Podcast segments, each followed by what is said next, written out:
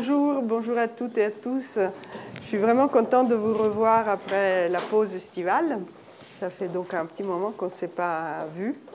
Et on commence euh, cette, euh, cette, rentrée de l'IREMO euh, avec donc ce midi. je dis bonjour aussi à toutes celles et ceux qui sont sur Zoom qu'on invite à, participer au débat le moment venu, évidemment.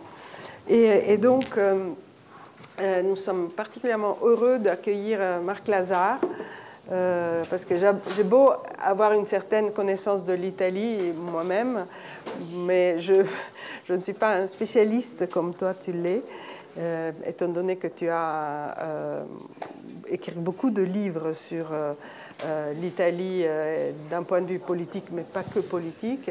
Et donc, euh, je pense que tu es connu, je pense, du public de l'IREMO déjà, mais tu es vraiment la personne qui, pour nous, apportera vraiment des éclaircissements sur cette situation italienne très inédite, un peu cataclysmique là, on commence à se reprendre un tout petit peu parce que les perspectives sont. Il y a du travail à faire euh, en Italie, je pense.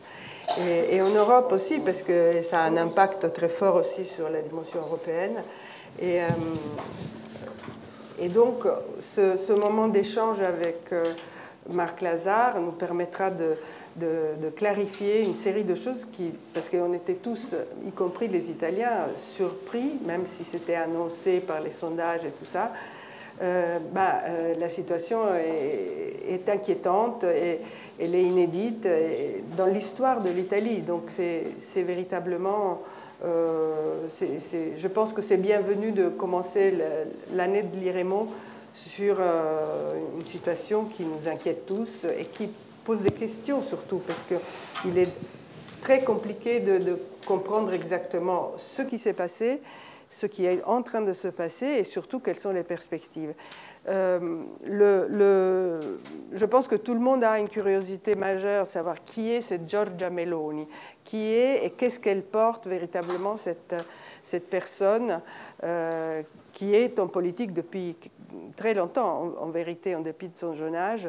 Et, euh, mais je pense qu'avant même de parler de ça, et on, sera bien amené à te poser des questions sur euh, les perspectives réelles euh, de, ce que porte le programme de, Meloni, qui fait que le parti euh, qu'elle a créé, Fratelli d'Italia, est le premier parti parmi l'ensemble de l'offre politique qui avait à ces élections euh, qui a eu le plus grand nombre de suffrages, euh, puisque le parti de Meloni euh, est arrivé à 26%, et c'est le, plus fort score de, tous les autres partis. Donc, il, y a évidemment des questions à se poser là-dessus, mais je pense qu'il faudrait aussi dire un mot sur le système électoral qui est issu de...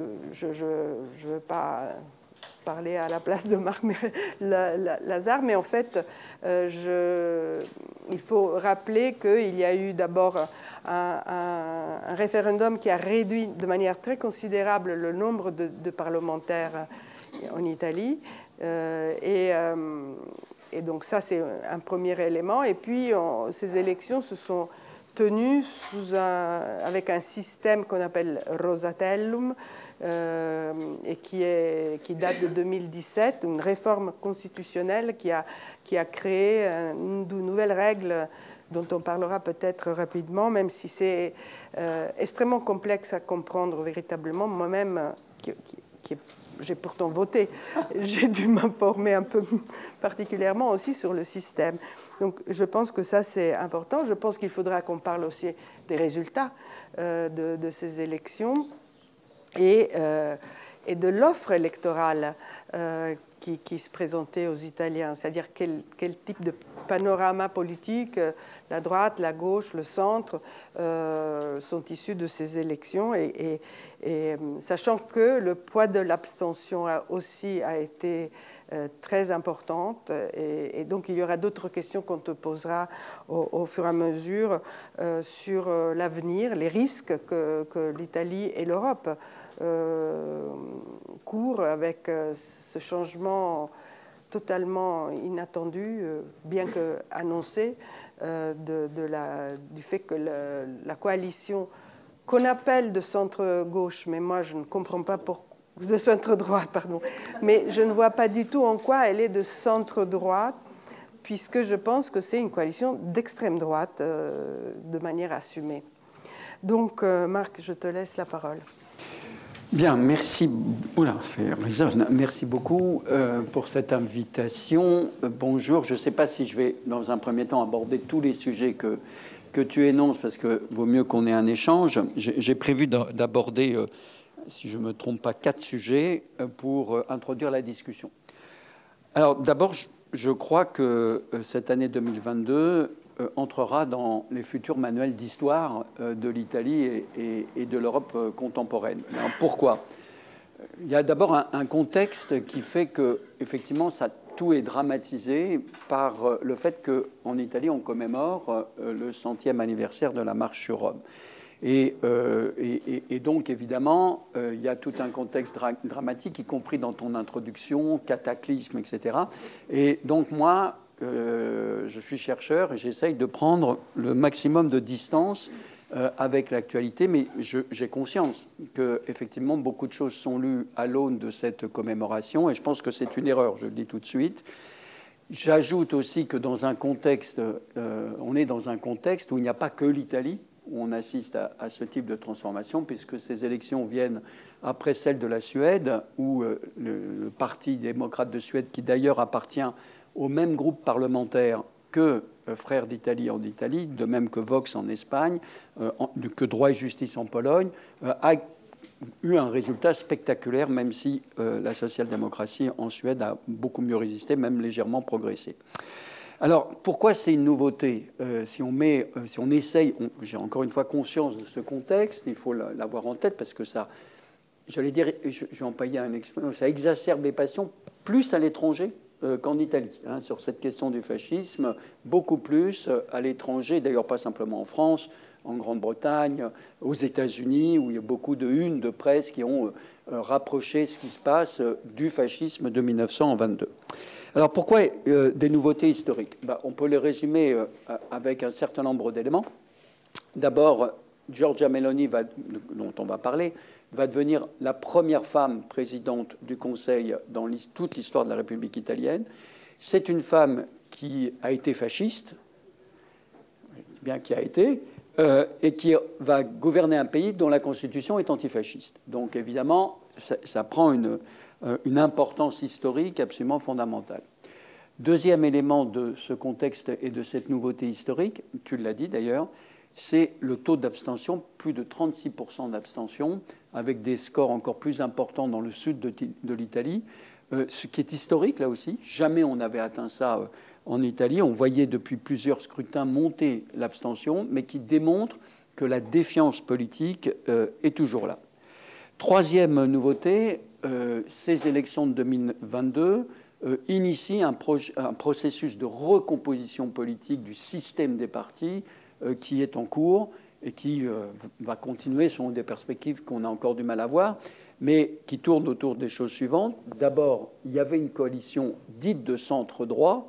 Alors pourquoi on appelait ces coalitions centre-droit et centre-gauche? Faire un rappel là aussi historique en 1994, quand s'effondrent les grands partis traditionnels de la, ce qu'on a appelé après, de manière impropre d'ailleurs, la première République italienne, il y avait des grands partis, la démocratie chrétienne, le Parti communiste, le Parti socialiste, etc. Tout ça explose, pour des raisons sur lesquelles on, a beaucoup travaillé maintenant, et euh, les formations qui se mettent en place, du fait déjà du mode de scrutin, se coalisent parce qu'elles ne peuvent pas gagner euh, chacune de leur côté, et elles ont l'idée qu'il faut gagner l'électorat laissé en désuétude par la disparition de la démocratie chrétienne, qui était un électorat centriste. Donc il fallait faire appel à la notion de centre pour essayer de trouver et de gagner à soi les électeurs modérés. Et en plus, 1994, si vous disiez de droite, immédiatement pour l'Italie des années 90, c'était être fasciste. Et si vous disiez de gauche, c'était être communiste. Or, le Parti communiste italien, trois ans auparavant, en 1991, euh, avait renoncé à son identité communiste. Donc depuis 1994, on parle de centre droit et de centre gauche dans les coalitions qui s'unissent ou qui n'arrivent pas à s'unir d'ailleurs, on va y revenir, euh, et on les dénomme comme ça, mais la transformation, là je te rejoins tout à fait, c'est que jusqu'à cette année, pour la droite, pour le centre droit, la coalition était dominée par un parti déjà très étrange, qui, était euh, qui est toujours, qui existe toujours, Forza Italia de Silvio Berlusconi, qu'on présentait euh, comme un parti plutôt centre que droite. Et en fait, il était traversé lui-même par des tensions internes entre son aile droite et son aile plus modérée, notamment pro-européenne, même si Berlusconi, par rapport à l'Europe, euh, était relativement ambivalent. Mais comme il appartient au Parti populaire européen, au Parlement européen, il se, vend euh, comme ça. sa marque, c'est de se présenter comme européen. Donc, jusqu'ici, c'était ce parti qui était dominant. Et la figure de Berlusconi était le leader de la coalition. Là, la grande transformation, c'est en ce sens-là que c'est historique, c'est que le parti le plus à droite, frère d'Italie, sur lequel je vais, revenir, domine cette coalition, tu l'as rappelé, 26% dans la partie proportionnelle, là aussi je vais revenir sur le mode de scrutin, dans la partie proportionnelle, 8,7% pour la Ligue, qui s'est effondrée par rapport à ses résultats antérieurs, et 8%, 8,1% exactement, pour Silvio Berlusconi. Donc cette coalition, de plus en plus, ce qu'on euh, l'appelle droite-centre, pour bien montrer que justement l'épicentre, le centre de gravité, est du côté de la droite radicale. Euh, quel est le panorama très rapidement euh, des autres partis politiques? Ben, Le Parti démocrate, qu'on a toujours présenté non pas comme un parti de gauche, mais un parti de centre-gauche, euh, qui était dirigé, qui est toujours dirigé encore pour quelques semaines par Enrico Letta, a un résultat exactement conforme à celui de 2018. C'est important à souligner parce que ça veut dire qu'il stagne, il ne progresse pas. Et en ce sens-là, c'est une défaite. Et d'ailleurs, Enrico Letta en a tiré les conséquences en annonçant qui ne serait plus le dirigeant de ce parti à l'issue d'un congrès qui se tiendra euh, l'année prochaine, euh, parce qu'il espérait être le premier parti politique euh, en Italie. Il ne l'a pas été, donc il stagne, et c'est un parti, alors là, il faut, j'aurais dû apporter une carte d'ailleurs, il faut presque voir, visualiser la cartographie des partis politiques, autant Frères d'Italie, ce qui est une transformation fondamentale, est maintenant présent sur tout le territoire, d'ailleurs beaucoup plus sonore qu'au sud, alors que c'était ces terres classiques, euh, celles du sud. Le Parti démocrate, lui, et c'est impressionnant quand on regarde les cartes, est enraciné toujours dans cette zone qu'on a longtemps appelée les terres rouges de l'Italie centrale, c'est-à-dire l'Émilie-Romagne, la Toscane, un peu moins l'Ombrie et les Marches, rouges depuis le XIXe siècle. Ça qui est fascinant en Italie, c'est qu'on a des grandes transformations politiques et des continuités historiques absolument incroyables, puisque au XIXe siècle, les socialistes étaient euh, implantés euh, en Émilie-Romagne, commencé par un certain Benito Mussolini d'ailleurs, et en Toscane. Puis après la Seconde Guerre mondiale, c'était les bastions du Parti communiste italien. Alors ça reste des bastions du Parti démocrate, mais là encore, à l'occasion de cette élection, on voit que Frères d'Italie pénètrent même non seulement en Ombrie, où ils sont déjà forts, dans les Marches, une, région qu'ils dirigent, mais aussi au cœur de la Toscane. Euh, ce parti donc euh, va connaître de grands troubles puisqu'il avait pour ces élections constitué juste une toute petite alliance, je vais y revenir, avec deux petits partis. Et ce parti va devoir euh, trancher un certain nombre de questions. Qu'est-ce qu'on est exactement comme parti démocrate? Quelle stratégie Quel leader? Et puis, autre élément, je termine ce panorama des partis politiques, on a le mouvement 5 étoiles qui avait donc connu 32,8%, un tiers pardon, des votes en 2018, qui n'est plus qu'à 17%, mais comme on annonçait sa mort à la veille des élections, encore au printemps dernier, euh, il a résisté avec 17%, mais les deux grandes transformations, c'est un parti du sud de l'Italie maintenant, mais implanté solidement dans le sud de l'Italie, c'est un parti du Mezzogiorno, ce qui n'était pas le cas en 2013, parce qu'il était beaucoup plus réparti sur l'ensemble du territoire. Déjà en 2018, euh, il était un peu moins sur tout le territoire et assez fort dans le sud. Là, c'est un parti du sud, en particulier parce que son dirigeant, Giuseppe Conte, euh, a fait sa campagne pour la défense des gens du Sud, et notamment du fameux revenu de citoyenneté, c'est-à-dire de l'aide qu'on donne aux populations les plus démunies, et qu'il a fait campagne pour le maintien de cette campagne que Mme Mélanie veut abolir, c'est dans son programme, comme c'est dans le programme d'ailleurs commun du centre droit. Et Giuseppe Conte, donc, est devenu le leader d'un parti, et c'est l'autre changement, qui se classe à gauche maintenant. Ça n'a pas du tout été le cas historiquement. Le moins 5 étoiles en France, alors j'espère qu'il n'y a pas trop de journalistes dans la salle, les journalistes pressés, je suis désolé, euh, les, journalistes pressés, heureusement qu'il y avait de très bons journalistes, les journalistes pressés disaient c'est la France insoumise. Non, c'est rien à voir avec la France insoumise. Mais historiquement. Maintenant, c'est vrai que Giuseppe Conte entonne euh, en bouche des trompettes qui font penser à celle de la France insoumise, mais lui, alors il a rien à voir avec le parcours de Jean-Luc Mélenchon, au contraire, c'est même très surprenant de le voir se classer à gauche, alors qu'il était connu pour un homme plutôt modéré, avec des liens avec le Vatican, euh, euh, bon, mais là, il a fait campagne là-dessus. Enfin, dernier positionnement des partis politiques, il y a un petit pôle qui s'est constitué à l'occasion de, de ces élections, pardon, qui est un pôle du centre, avec deux personnages, un qu'on connaît pour ceux qui suivent l'actualité italienne, qui est Matteo Renzi, qui a quitté le Parti démocrate, ancien président du Conseil, et un autre homme qui a été au départ Parti démocrate lui aussi, qui s'appelle Carlo Calenda, et qui a justement essayé de faire exister un centre, et qui a obtenu 7%. Terzo polo, celui qu'on appelait le troisième pôle. Bien.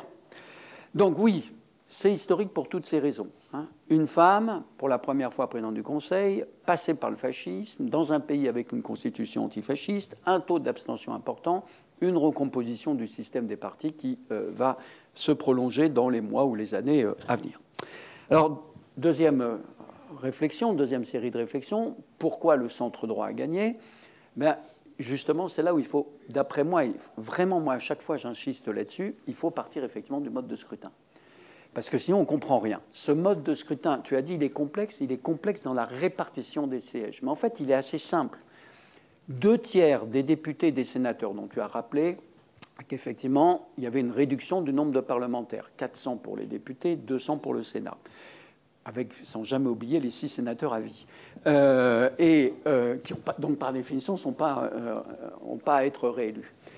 Ces députés et sénateurs sont élus pour deux tiers d'entre eux au suffrage proportionnel.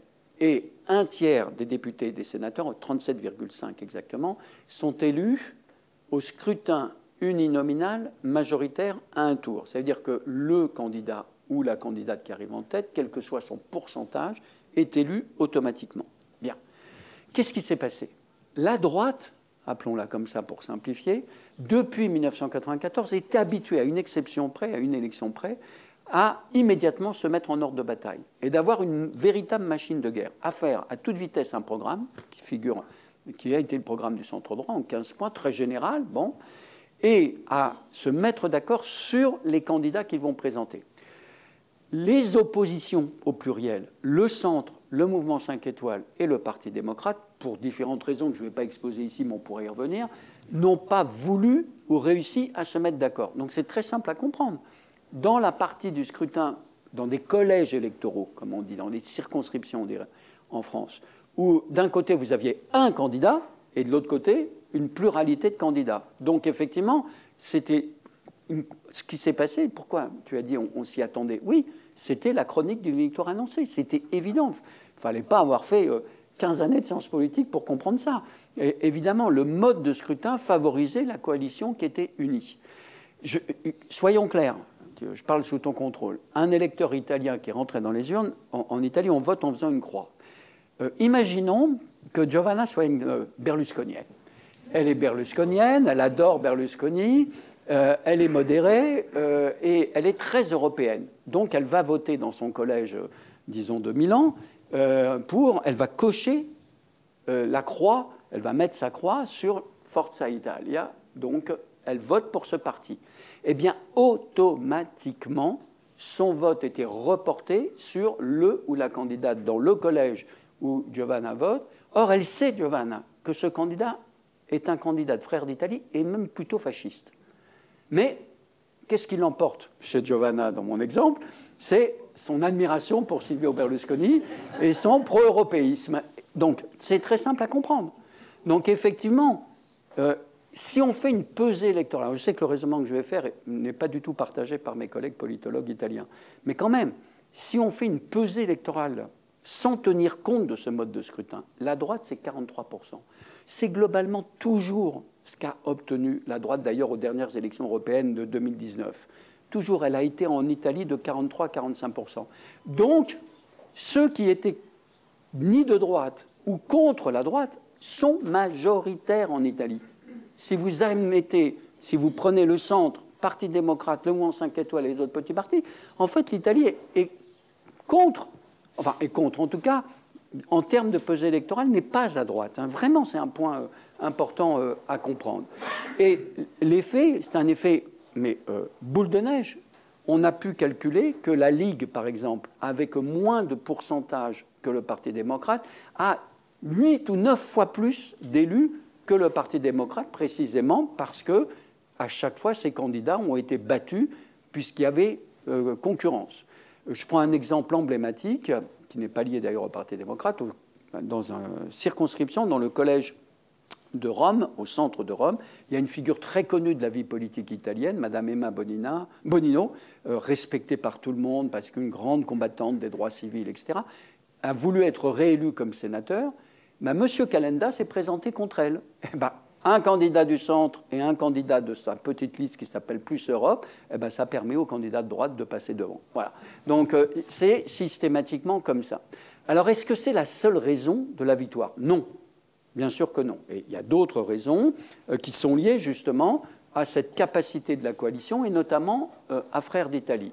Et Frères d'Italie, ça me permet de présenter, c'est le troisième point de comprendre ce parti, d'où il vient, surtout d'abord commencer pourquoi il a eu ce succès. D'abord parce qu'il a une femme, leader, je vais y revenir, mais aussi parce qu'il était le seul parti d'opposition depuis sa création en 2012.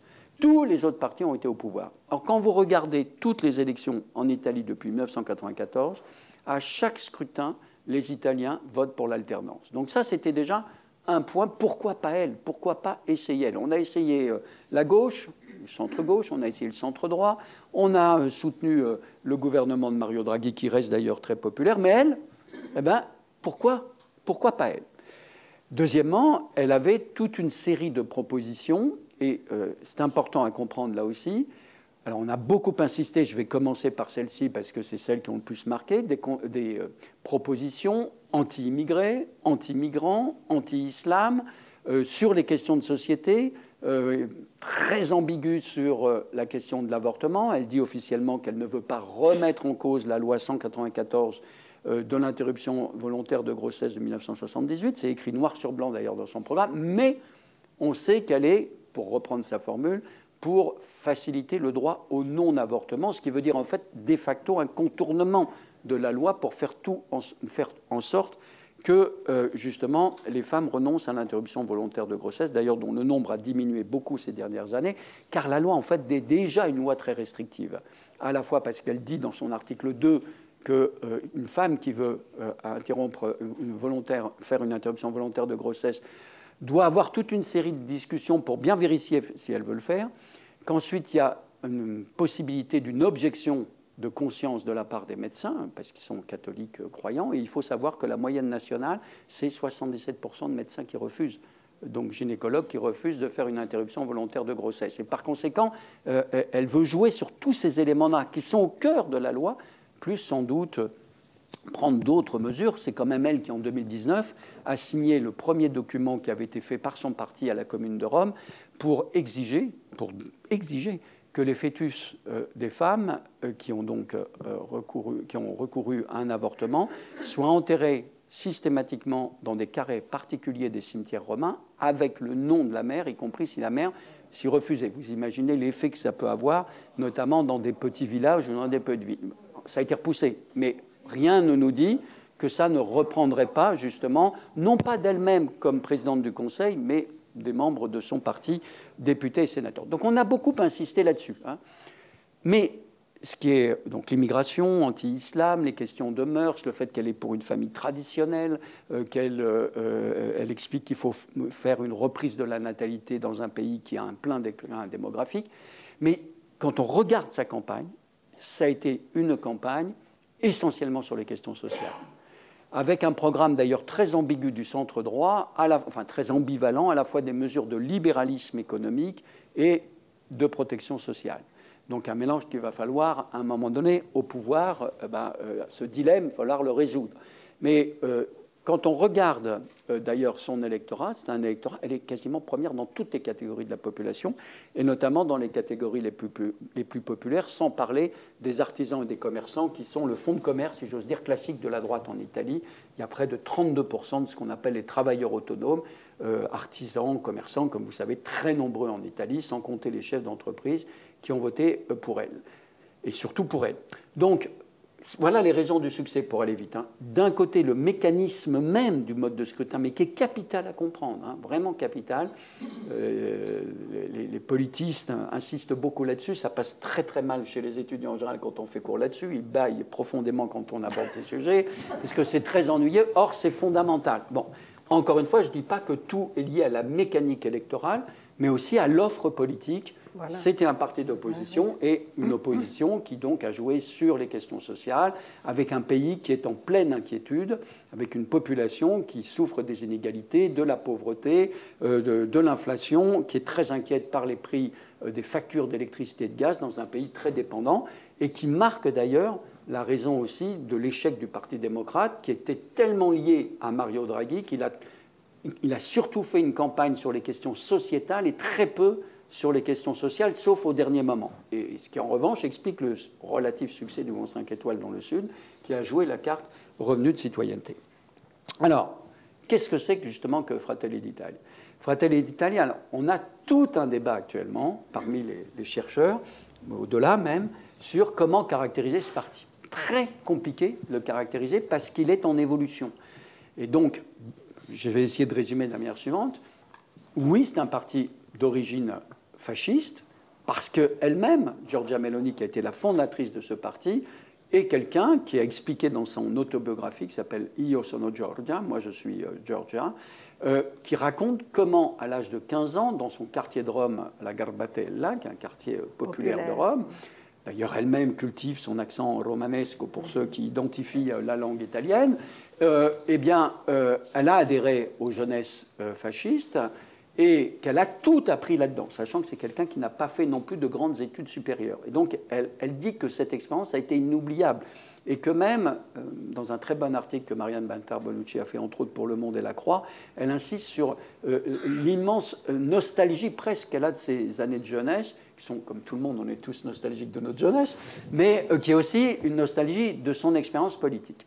Oui, elle a dit, et c'est passé en boucle sur les télévisions françaises, ce document vidéo, on la voit à 18 ans, 19 ans, dire que Mussolini était un grand homme d'État. Bien. Donc, elle, est, elle a été fasciste. Elle conserve des traits du fascisme, c'est incontestable. Elle, est, elle a des dirigeants autour d'elle qui sont encore fascistes. Il y a des militants à la base qui sont fascistes et il y a une partie de son électorat euh, fasciste ou nostalgique du fascisme. C'est ceux qui vont après Dapio sur la tombe de Mussolini, faire le salut romain. C'est ce qu'on voit beaucoup, et du coup ça amplifie un nombre finalement assez réduit de gens. Hein. Euh, quand euh, euh, ces partis en tant que tels qui se réclament ouvertement du fascisme, Forza Nuova ou Casapan se présentent aux élections, c'est 1,5%. Hein. Mais c'est très visible, nous les voyons sur les réseaux sociaux, nous sommes influencés par leurs manifestations à Rome en particulier, dans d'autres villes, où on voit 200, 300, 400 personnes tout à coup faire le salut fasciste et hurler présente et présente, et quand on énumère le nombre de gens morts. Donc, d'un côté, il y a ça. Mais de l'autre côté, depuis 2017-2018, euh, voyant la nouvelle situation, elle, est, euh, elle, a transformé, elle est en train de transformer son parti, ce n'est pas encore achevé, en un parti qui ne renie pas ça, à la différence même de son mentor, Gianfranco Fini, qui, en 2003, en sortant du mémorial de Yad Vashem à Jérusalem, avait, semble-t-il, très secoué par ce qu'il avait vu où il avait déclaré le fascisme est le mal absolu du XXe siècle, elle ne reprend pas, elle n'a jamais prononcé cette phrase, même si elle dit qu'elle ne l'avait pas désavouée à l'époque. Bien. Et quand elle est interrogée sur le fascisme, elle dit mais ça, ça appartient au passé. Donc pourquoi revenir là-dessus? Ce que j'appelle moi la stratégie d'évitement. Hein. Pourquoi revenir là-dessus? Tout en disant c'était une dictature. Nous Je suis né en 1977, donc j'ai rien à voir avec tout ça, ce qui est là aussi une stratégie d'évitement. Euh, pas la peine de revenir sur ces éléments. Oui, ça a été une dictature et je condamne par ailleurs toutes les mesures antisémites euh, euh, qui ont été prises par le Duce à partir de 1938. Donc, elle dit ça, ça a été terrible. Bien. Et parallèlement, donc, elle transforme son parti avec des modèles en tête, qui sont au nom de deux, Viktor Orban en Hongrie et Donald Trump aux États-Unis. Et donc c'est un parti qui se veut conservateur, traditionnaliste et même réactionnaire, très souverainiste, très nationaliste. À une époque, elle était pour la sortie de l'Italie de l'Europe et de l'euro, comme tous ces partis politiques de droite radicale, populiste, parce qu'elle a une dimension populiste aussi. Elle, euh, elle, ne veut plus sortir de l'Europe et de l'euro, mais comme son ami Orban, avec lequel elle a un point de désaccord important sur la guerre en Ukraine, parce qu'elle, elle a condamné l'invasion russe et elle soutient les sanctions qui ont été prises par le gouvernement Draghi alors qu'elle était dans l'opposition, et même l'envoi d'armes au peuple ukrainien. Et elle l'a dit hier soir, puisque M. Zelensky lui a envoyé un message adressé à elle, pas aux membres de la coalition, en disant Je te félicite pour ton succès et j'espère pouvoir compter sur ton soutien. Elle a répondu immédiatement sur, en tweet euh, Oui, on sera toujours avec toi pour la liberté du peuple ukrainien. Donc elle a un désaccord avec Orban, mais elle est proche aussi de la Pologne de droit et justice. C'est donc une Europe où la souveraineté nationale l'emporterait sur la dimension européenne. C'est une Europe plus des nations. Parfois, elle utilise même le général de Gaulle pour se légitimer en disant voilà, il faut une Europe où euh, les intérêts nationaux euh, comptent plus. En gros, c'est comme Donald Trump, Make America Great Again, c'est Make Italy Great Again. Voilà, ça c'est ce qu'elle veut présenter. Donc une droite conservatrice, une droite réactionnaire, une droite qui aussi dit il faut changer la Constitution notamment sur un point clé qui est l'élection au suffrage universel euh, du président de la République. Alors ils ne pourront pas faire, euh, je le dis tout de suite, cette réforme comme il avait envisagé, parce que pour la faire immédiatement et automatiquement, il fallait avoir 66% au terme de la Constitution, 66% de députés et de sénateurs, les deux tiers. Ils ne les ont pas, donc s'ils engagent cette euh, cette euh, action, ce qui a été dit par un de ses proches hier, on va faire cette réforme, ça voudra dire référendum, et ça, un référendum, ça met deux ans, et on ne sait pas, très bien ce qui peut se passer. Voilà ce qu'est euh, un Fratelli d'Italia. On pourrait y revenir hein, dans la discussion, je donne quelques grandes indications, et le tout avec cette femme, Giorgia Meloni, qui a été très sous-estimée par tous, et ses alliés et ses adversaires, considérée un peu euh, de haut. Il faut comprendre pourquoi. C'est des gens qui étaient à 4% en 2018. Ils sont à 26% aujourd'hui. Ils ont été toujours marginalisés. Et euh, quand on connaît un peu, moi il se trouve que voilà, je connais des gens qui travaillent sur ce parti en Italie, ils, disent très bien le sentiment qu'ils vivent actuellement. On est au pouvoir maintenant. On va, certains d'entre eux disent on va pouvoir prendre notre revanche. On a été humiliés, on a été stigmatisés, on a été ridiculisés. Maintenant, c'est nous qui sommes au pouvoir. Alors, elle, évidemment, elle est ambivalente systématiquement. Euh, des un peu avec le fascisme sans le désavouer. C'est très intéressant dans la soirée de dimanche à lundi, quand elle fait son discours de remerciement, elle commence en disant euh, Je dédie cette victoire, merci, hein, je dédie cette victoire à tous ceux qui ne sont plus là. Hein, pourquoi Est-ce mais le message est subliminal. Il s'adresse évidemment à, tous ceux qui ont contribué au parti fasciste, Giorgio Almirante, qui a été le grand dirigeant du mouvement social italien, qui était le rédacteur en chef de la revue Difesa della Razza, Défense de la race, créée en 1938, qui a été un combattant euh, de la République sociale italienne. Donc c'est des messages subliminaux très bien interprétés par la petite minorité qui reste fascistoïde, qui reste nostalgique du fascisme. Et puis elle a fait tout son discours, je vais parler à tous les Italiens, etc. Elle mêle euh, une forme justement de, euh, j'allais dire, de femme responsable la vidéo, la fameuse vidéo en français, en anglais et en espagnol, mais pas en italien, adressée justement aux décideurs internationaux pour dire on raconte des calomnies sur moi, mais je resterai dans l'euro, je resterai dans l'Union européenne, simplement il faudra prendre en considération les intérêts italiens. On sait qu'elle a lancé une série de messages, on va voir si ça se réalise, en disant il faudra un gouvernement avec des gens responsables. Euh, voilà, il y a ça, puis il y a la femme en meeting. Euh, et, là, euh, on voit cette petite femme de taille qui a une voix extraordinaire, qui déambule sur les scènes, qui interpelle la foule. C'est une grande oratrice et qui là peut basculer dans un extrémisme. Et il y a cette fameuse, ce fameux meeting, je crois qu'il est de 2019, dans lequel elle crie, elle hurle Moi, je suis Georgia, je suis une femme, je suis une mère, je suis une italienne, je suis une chrétienne, et vous ne m'enlèverez jamais ça. Qui est devenu viral, qui a été repris par un groupe rap pour se moquer d'elle. Et justement, elle l'a repris à son compte, elle l'a interprété en espagnol, quand elle est allée en Espagne, elle l'a interprété en anglais, et ça, c'est son identité, c'est son triptyque, Dieu, famille, patrie. Et toutes ces propositions sociales, économiques, ces propositions sur l'immigration, sur l'islam, en fait, sont sous-tendues par deux grands euh, euh, piliers, disons. Un, la nation. Make Italy great again. Mais quelle Italie? Une Italie fondée sur une dimension ethno-culturelle. C'est-à-dire, on est italien parce qu'on est de 100 Italiens, et les 5 millions d'immigrés réguliers, elle n'a rien contre eux, mais pas la peine de modifier euh, l'accès à la citoyenneté. La gauche proposait le droit du sol pour aller vite. Le droit du sang règne en Italie. Il faut avoir 10 ans de permanence continue pour accéder à la citoyenneté italienne. Ne veut pas bouger là-dessus. Deuxièmement, on est euh, italien parce qu'on est chrétien.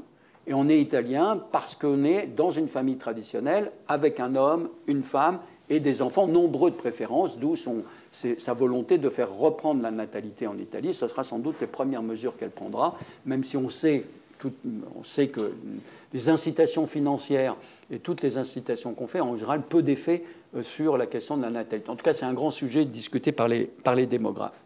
Donc voilà, elle a cette ambivalence permanente. Donc ça, c'est sa première chose, Et la deuxième chose, c'est la détestation de la gauche ça, c'est important à comprendre. C'est la gauche pour elle, c'est la gauche qui a été vendue à l'Europe et donc qui a plus défendu les intérêts nationaux. La gauche, c'est les impôts et les taxes. Or, elle, comme toute la droite, c'est on va baisser les taxes on va baisser les impôts tout en proposant en fait des tas de dépenses publiques à venir, puisque justement elle propose par exemple que tous euh, les jardins d'enfants soient gratuits dans toutes les villes. Ça a un coût. Bon, très bien, très bonne mesure.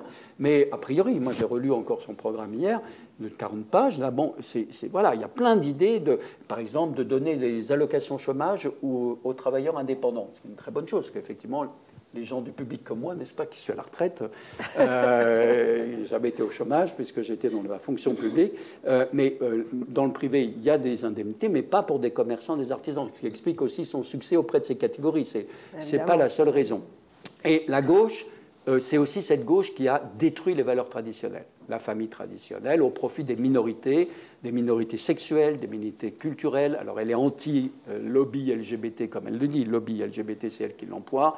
Elle est très réservée sur les homosexuels. Elle dit qu'elle ne remettra pas en cause la loi sur les unions civiles qui avait été faite lorsque Matteo Renzi était président du Conseil, mais qu'elle interdira toute possibilité d'adoption par des couples homosexuels et même des mères célibataires d'enfants, parce qu'il faut un papa, une maman, et pas un parent 1 et parent 2. Ça, c'est sa grande formule qu'elle emploie. Elle est contre la théorie du genre, etc. etc. Donc voilà, ça, ça c'est la critique de la gauche. Et euh, la gauche, en plus, c'est l'antifascisme. Et, ça c'est l'historien Giovanni Orsina qui l'a remarquablement démontré, cette droite depuis Berlusconi, elle est anti-antifasciste. C'est-à-dire, non pas que cette droite soit pour le fascisme, mais pas obligatoirement. Mais c'est, excusez-moi de ce que je veux dire, vous nous embêtez, pour pas dire autre chose, avec le fascisme. C'est fini. Donc arrêtez avec l'antifascisme. Nous sommes anti-antifascistes. Ça suffit euh, de brandir cette menace en permanence. Alors, euh, je, termine cette présentation avec euh, qu'est-ce qu'elle peut faire et, ce que ça représente, puisque c'était le thème un peu de, l'intervention aujourd'hui, un, danger pour la démocratie. Alors, qu'est-ce qu'elle peut faire? Très compliqué. Hein très compliqué parce qu'elle a gagné, d'accord euh, elle, elle, domine euh, ses euh, concurrents. Ça va même plus loin. Moi, je pense qu'elle est l'expression d'une nouvelle phase du populisme européen, c'est-à-dire un populisme qui n'est pas simplement dans la protestation, mais qui veut accéder au pouvoir véritablement et, qui, a ce, qui, veut se présenter comme une formation responsable pour exercer le pouvoir et, et pour réaliser un certain nombre, un certain nombre de choses. Mais en même temps, il y a des institutions en Italie. Donc, les élections viennent de se dérouler. Le 13 octobre, il va y avoir la réunion des chambres, la Chambre des députés et le Sénat. Ces chambres vont élire les présidents de ces assemblées, ce qui est important parce que ça nous enverra, c'est là où on pourra faire des analyses sérieuses de ce qu'elle veut faire. On va voir qui sera nommé président. Est-ce que c'est quelqu'un plutôt de droite très radicale? Est-ce que c'est au contraire quelqu'un plutôt de droite modérée qui peut discuter avec les oppositions? Ce sera des points très importants. Parmi les candidats, il y a le cher Silvio Berlusconi, cher à Giovanna puisqu'elle a voté Forza Italia, euh, et, qui, euh, et, qui veut être président du Sénat. qui veut être, ceux qui sont à distance, je plaisante. Hein, et, et, donc, et ça, ça va être une indication très importante. Deux jours plus tard, c'est la constitution des groupes dans les assemblées. Alors, ça peut paraître très bizarre parce que c'est une règle euh, parlementaire en Italie, ça peut pas paraître bizarre pour les Français, mais ça veut dire qu'il peut y avoir des mouvements, c'est-à-dire que des élus changent de parti, de groupe parlementaire, ou ils sont obligés de s'inscrire à un groupe. Par exemple, euh, l'élu du Val d'Aoste, c'est des partis autonomes, ou de euh, SW, je ne sais plus comment ça s'appelle là, le Sud-Tirol, voilà, qui est le parti de langue germanique dans le nord-est de l'Italie, ils ont deux, trois députés, ils doivent rentrer dans un groupe pour pouvoir bénéficier des avantages d'un groupe. Alors hier, euh, quelqu'un qui connaissait bien les gens du Val d'Aoste me, me, disait en général ils vont tout vers la Ligue. Bon voilà, donc il y a un petit mouvement comme ça, ça dure euh, une journée, mais il peut y avoir par exemple des gens élus sur les listes de la Ligue qui se disent c'est plus à peine de rester dans la Ligue, la Ligue est en pleine crise, j'ai oublié d'en parler d'ailleurs, la Ligue est en pleine crise, Salvini est menacé, peut-être qu'il n'y a plus d'avenir pour nous, donc je vais directement euh, me mettre dans le groupe Frères d'Italie pour les prochaines réélections. Voilà, donc il y aura ça. Et ensuite, les consultations commencent. Les consultations par le président de la République. Et le président de la République va recevoir tous les leaders des partis politiques, recueillir leur avis. C'est tout un cérémonial qui se déroule au palais euh, du Quirinal.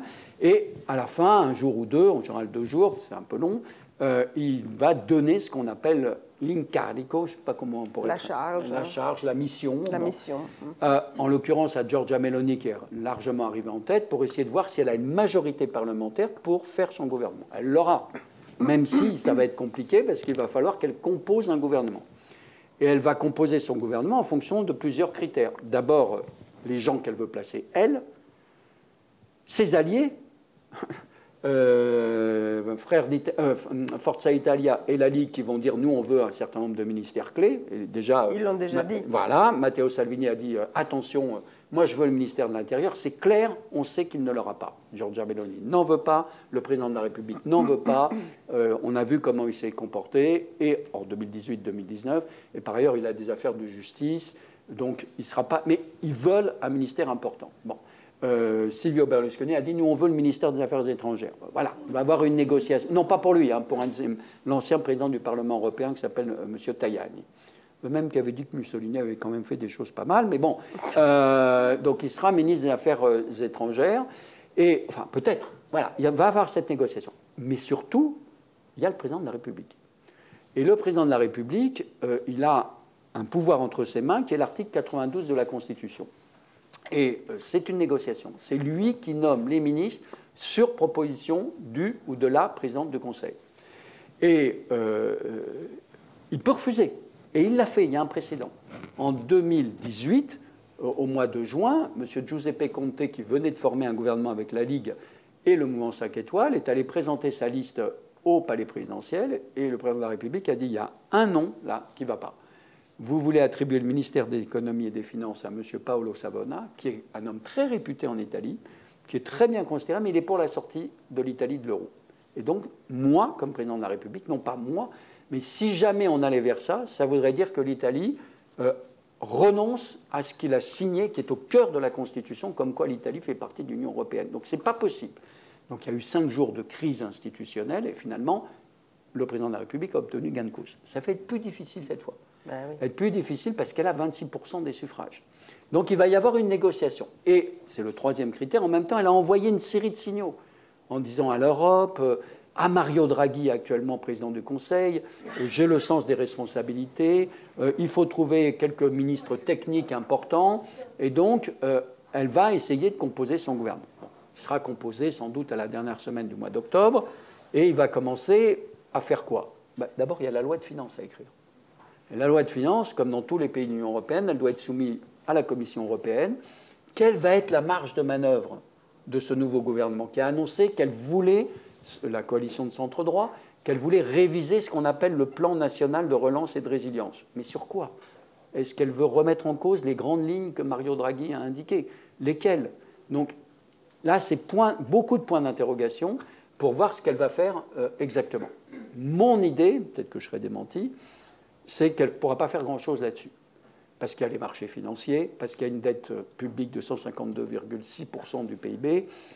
Euh, la situation est, compliquée parce qu'elle va être accueillie euh, pas simplement par la Commission européenne. La première réunion des conseils des chefs d'État et de gouvernement, dont je vous rappelle qu'ils sont seuls. Hein. Ils n'ont pas de conseillers pendant ces réunions. il va falloir qu'elle défende éventuellement son budget. Alors elle peut crier, elle peut hurler, elle peut rentrer dans la salle en faisant des grandes déclarations. On lui donnera peut-être pour la calmer 2-3 milliards d'euros. Voilà, euh, en plus, qu'elle pourra utiliser pour je ne sais trop quoi, par exemple pour des mesures en faveur de la relance de la natalité, contre l'immigration, bon, peut-être. Mais sa marche sera limitée. D'où il faut qu'elle montre quand même sa différence.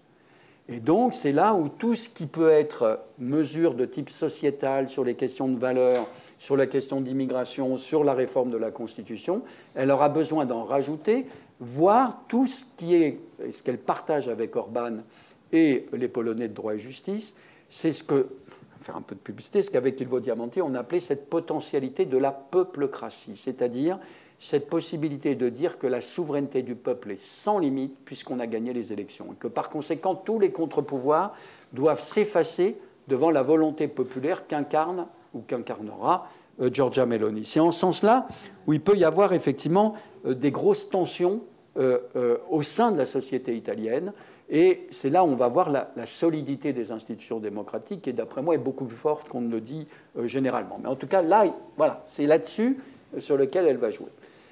Avec l'Europe, l'autre question qui se pose, et je termine vraiment là-dessus, avec l'Europe, l'autre question qui se pose, euh, ça va être de savoir où est-ce qu'elle va aller. Elle va négocier, mais est-ce qu'elle ne sera pas tentée de se rapprocher beaucoup de Varsovie et de Budapest? Et c'est-à-dire d'être aux côtés euh, de deux pays qui sont euh, à la fois dans l'Europe et qui euh, démentent toutes les valeurs européennes dans ce qu'on appelle des démocraties libérales. Je rappelle que la Ligue et Frères d'Italie, le 14 septembre dernier, ont voté contre la déclaration au Parlement européen, votée massivement, qui disait que la Hongrie n'était plus un pays démocratique. Et donc, ils ont voté contre. Quand on l'a interrogé, elle a dit, mais non, non, on vote contre euh, parce que euh, euh, c'est un pays démocratique, ils ont voté. Ils votent régulièrement. Ça, c'est le grand argument, justement, de ce qu'on appelle les démocrates et libéraux. Parce qu'effectivement, ils votent, mais après, une fois qu'ils sont au pouvoir, ils réduisent les libertés politiques, les libertés des médias. en Hongrie, la situation en Hongrie est, vraiment très, très grave. Eh ben, elle, elle a voté contre cette résolution, ce, texte, parce qu'elle est proche d'Orban, même si, encore une fois, elle a un désaccord sur la Russie. Et je termine vraiment, Giovanna, avec une dernière chose, ça va être les relations avec la France. Parce que ça va être compliqué. Euh, son parti n'a pas voté le fameux traité du Quirinal qui a été signé le 26 novembre 2021, euh, parce qu'elle euh, a considéré, elle est le seul parti qui n'a pas adopté ce traité, qui est un traité de collaboration et de coopération bilatérale, le seul que l'Italie a signé avec un pays membre de l'Union européenne, le deuxième pour la France après le traité, bien sûr, de l'Élysée avec l'Allemagne. Et euh, euh, elle l'a refusé en expliquant à l'époque, c'est-à-dire il y a quelques mois, euh, que c'était un traité qui ne servait que les intérêts français. Après, quand on l'a interrogée, et dans une interview très habile qu'elle a donnée au Figaro le 14 septembre, où elle se présente comme quelqu'un justement de très très respectueuse, amie de la France, etc. elle dit non, on ne l'a pas voté. La journaliste Valérie Second l'interview là-dessus lui pose une question. Elle dit non, on ne l'a pas voté parce que ça n'a pas été démocratique, parce qu'on a été prévenu au dernier moment au Parlement et donc on l'a pas voté. Elle n'a pas repris les arguments de l'époque. Bon. Donc ça, elle a très souvent violemment attaqué la France et le président de la République. Euh, elle reproche à la France plusieurs choses. Euh, nous sommes, la France est un pays colonialiste en Afrique. Euh, c'est un pays qui repousse les migrants qui viennent d'Italie. C'est un pays qui est intervenu en Libye contre les intérêts italiens en fait. Et c'est un pays qui, dont les entreprises font ce qu'elles appellent leur marché en Italie, alors que les entreprises italiennes n'arrivent pas à entrer sur le marché français. Et elles jouent beaucoup sur un sentiment anti-français. Et c'est un sentiment anti-français. Moi, je l'ai mesuré en 2019. Alors, c'est vrai que c'était dans un contexte particulier où il y a eu la crise diplomatique entre Paris et Rome. On a fait un sondage dans le cadre de ce qu'on appelle les dialogues franco-italiens pour l'Europe qu'on organise entre Sciences Po et la, Louise. Chaque année, on fait un sondage sur, comme ça, ces regards réciproques sur un certain nombre de sujets. Et en 2019, on, voulait savoir un peu comment les Français voyaient l'Italie et vice-versa. ce sondage, en 2019, montrait que 60% des Français ont de la sympathie pour l'Italie et les Italiens, 40% d'Italiens ont de l'antipathie pour la France et les Français, pour des tas de raisons qui renvoient à l'histoire, etc., ou même aux réalités. Et par conséquent, elle joue beaucoup là-dessus. Alors, qu'est-ce qu'elle peut faire? Si elle va très loin dans l'affrontement avec Paris et Berlin, mais surtout euh, Paris, là, c'est un peu aussi le côté fasciste. Hein, euh, c'est euh, l'hostilité à la France, évidemment, c'est très risqué. Très risqué parce que ça pourrait avoir des conséquences, y compris sur les activités économiques et commerciales. Nous sommes les deuxièmes partenaires, et l'Italie est le deuxième partenaire de la France. Euh, la France est le deuxième partenaire de l'Italie. Donc, je ne crois pas qu'elle s'engagera là-dedans. Mais il y aura des polémiques. Ce ne sera pas la lune de miel qui existait entre Macron et Draghi. Il y avait beaucoup, beaucoup d'excellentes relations entre eux, puis des convergences de vues importantes sur euh, la renégociation des critères du traité de Maastricht pour avoir plus d'assouplissement pour la dette publique, sur la défense européenne, sur une politique commune en matière de migration, euh, sur une politique commune en matière de santé, sur l'Ukraine. Et puis il y avait une estime réciproque. Hein, Draghi estimait beaucoup Macron, et Macron, qui n'estime en général que lui-même, avait cette fois-ci de l'estime pour euh, Mario Draghi. Donc c'est peut-être la seule personne pour le seul chef d'État et de gouvernement pour lequel il avait une estime, avec Sergio Mattarella d'ailleurs. Et, donc il y avait une très bonne relation. Ce ne sera pas comme ça avec Giorgia Meloni. Mais je pense que c'est un pari là encore, on verra. Je pense que la raison d'État l'emportera. Il y a des indiscrétions qui sont parues dans la presse française pour dire que l'Élysée ne voulait pas de polémique, qu'il fallait avoir un profil bas et que, bien sûr, la France respectait euh, le choix des Italiens. Euh, et je crois se, ils se, verront et ils trouveront un point d'accord sur un sujet qui est que la France et l'Italie doivent agir en commun pour l'assouplissement euh, des règles de Maastricht. Et, donc, au-delà de leur... Moi, je vois bien la première rencontre, là, je délire un peu, il est une heure... Euh, salut Georgia, salut Emmanuel. Bon, écoute, on a... vraiment, on ne s'apprécie pas. On est en désaccord, mais il prend son bras, et on va se mettre d'accord sur un truc, un prochain Conseil d'État des, chefs d'État et de gouvernement, on est ensemble pour essayer d'obtenir de l'assouplissement. Hein. Quand tu sors, tu fais des déclarations contre moi, moi aussi je ferai des déclarations contre... Ah, mais c'est comme ça la politique. Hein. Mais euh, dans le secret du Conseil, on agit ensemble. Euh, je pense que ce sera comme ça. Voilà, mais peut-être que je me trompe. Merci beaucoup, Marc.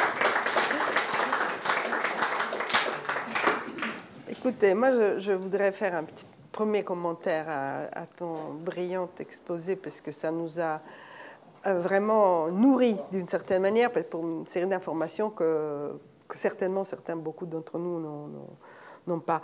Mais euh, je constate aussi cette espèce d'état de fascination dans lequel tu es vis-à-vis de Georgia Meloni. Oh non Tout ça parce que j'ai pris l'exemple. C'est totalement évident, Marc. Écoute, donc je, je veux dire, euh, euh, non, n'est-ce pas? Vous, êtes d'accord avec moi. en fait, il y a un point du profil relativement flatteur que tu as fait de, cette, de ce personnage-là, euh, tu as oublié un aspect quand même qui est euh, très très important, euh, qui est sa, totale incompétence. Au-delà de, de au-delà, disons, de la, de la, de l'habileté incroyable et même fascinante, effectivement, de son, sa capacité de tribu tribun, j'allais dire tribune, euh, euh, sur les estrades, euh, et, son bagou et, sa, langue incroyable, il reste quelqu'un qui n'a aucune idée de, ce que c'est que la gestion d'un État, il n'a strictement aucune notion de les, des mécanismes de l'économie nationale et internationale. Et donc, euh, moi, la crainte que, que, j'ai, c'est, c'est un aspect que tu n'as pas soulevé, étant donné que tu es totalement sous le, le charme. Euh, non, mais j'arrête. Quelle vengeance Mais, mais c'est une vengeance, évidemment. Et, du coup, c'est, c'est, euh, c'est qu'un personnage comme ça est fondamentalement potentiellement influençable, euh, puisqu'elle ne connaît pas les dossiers dans le fond. Euh, elle a un flair incontestable, euh, mais aucune compétence. Du coup, l'influence, à mon avis, c'est un vrai risque, et, je, je, et je le dis d'autant plus que bien qu'elle a une prise de position sur l'Ukraine qu'on peut partager, on a entendu parler, tu peux peut-être commenter sur ça, euh, de l'influence russe sur les élections italiennes. Euh, je l'ai lu plusieurs fois et je ne, sais pas ce que ça représente réellement. Est-ce que Meloni peut être influencé du coup par la Russie? Euh, euh, qu'est-ce que c'est Qu'est-ce qu'il y a derrière cette, euh, cette idée-là de l'influence russe sur, la campagne électorale en particulier J'ai d'autres commentaires, mais je voudrais aussi laisser la parole. Je ne sais pas si tu veux répondre, s'il te plaît. Alors, je n'ai aucune fascination pour Giorgia Meloni, je le précise. Au contraire, hein, j'ai même écrit, il y a un article dans Le Monde de ce matin qui justement pointe les risques que, je vois pour euh, la démocratie italienne, je constate que du côté des hommes d'affaires en France, euh, et même des hommes d'affaires en Italie, on se dit il euh, n'y a aucun problème, étant donné son programme économique libéral et tout. Il y a beaucoup d'agitation dans le monde culturel, il y a beaucoup d'agitation dans, dans, certains partis politiques, mais je peux vous assurer que du côté du monde des affaires, en France comme en Italie, il y a c'est pas grave. Au contraire, elle fera un programme libéral économique.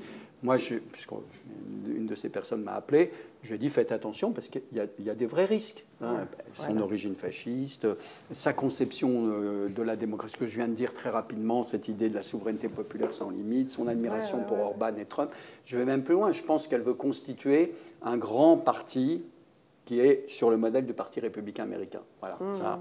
C'est-à-dire, euh, dans les années, c'est pour ça que je pense qu'elle fera tout pour rester le plus longtemps possible au pouvoir, puisque tout le monde dit ça va pas tenir, cette coalition est tellement divisée, certainement. la durée des gouvernements est, limitée en Italie, mais je pense qu'elle fera tout parce que son projet, c'est de recomposer complètement le paysage politique et d'avoir un grand parti. Elle prendra ce qui reste de l'électorat de la Ligue à droite, de Forza Italia à droite. Il y a même une partie des électeurs Mouvement 5 étoiles qui ont voté pour elle, et donc ce sera un grand parti de droite conservateur traditionnaliste, réactionnaire sur certains points, étant dans l'Europe mais voulant transformer de l'intérieur l'Europe, comme Orban et comme les, Hongrois et, comme les Polonais. Donc euh, voilà, ça c'est pour euh, dissiper tout malentendu éventuellement. Alors l'incompétence de Giorgia Meloni.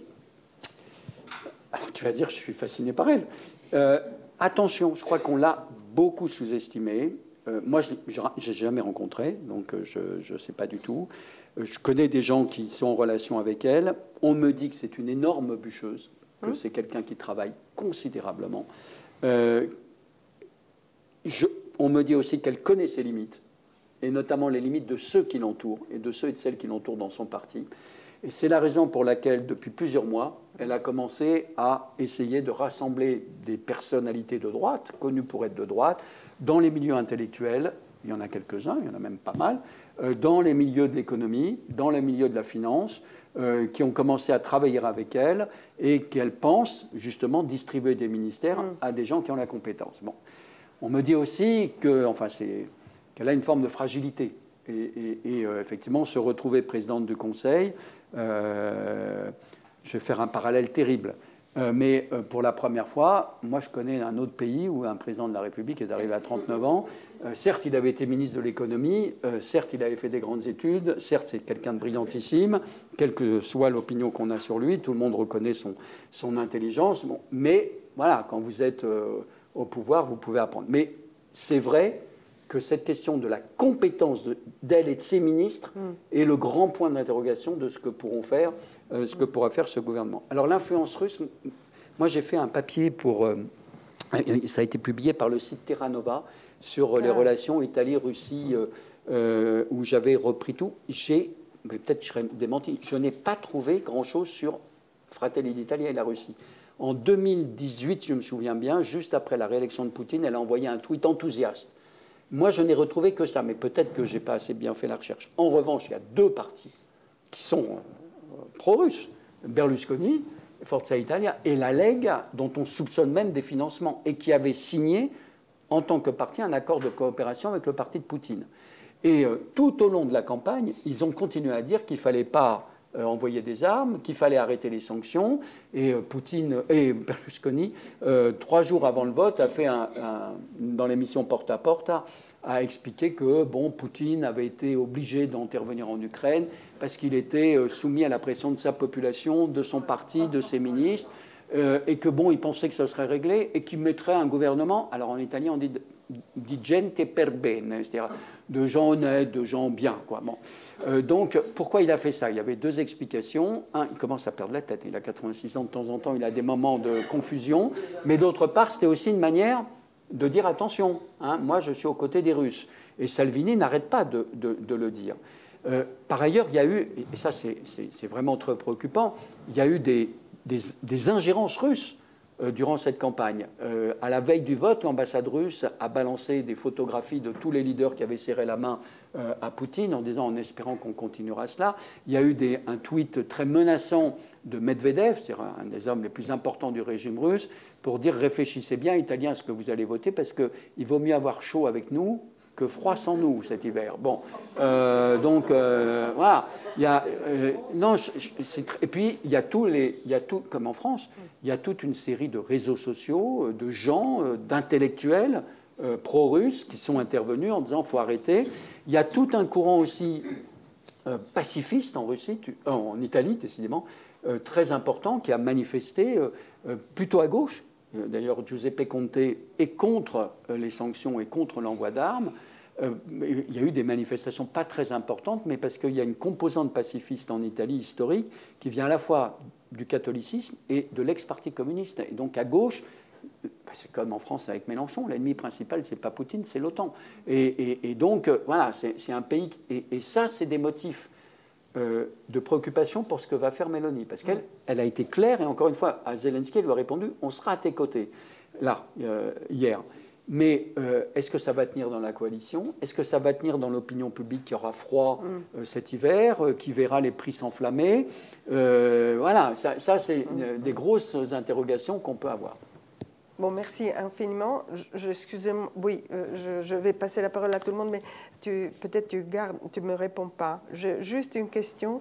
Euh, piège. non, il n'y a pas aucun piège. C'est juste que dans ce, dans ce panorama que tu nous as adressé, euh, il y a un point. Je, je, disais au début, l'offre, l'offre politique était quand même maigre dans la mesure où à part euh, la, coalition euh, Berlusconi-Salvini euh, et, Meloni,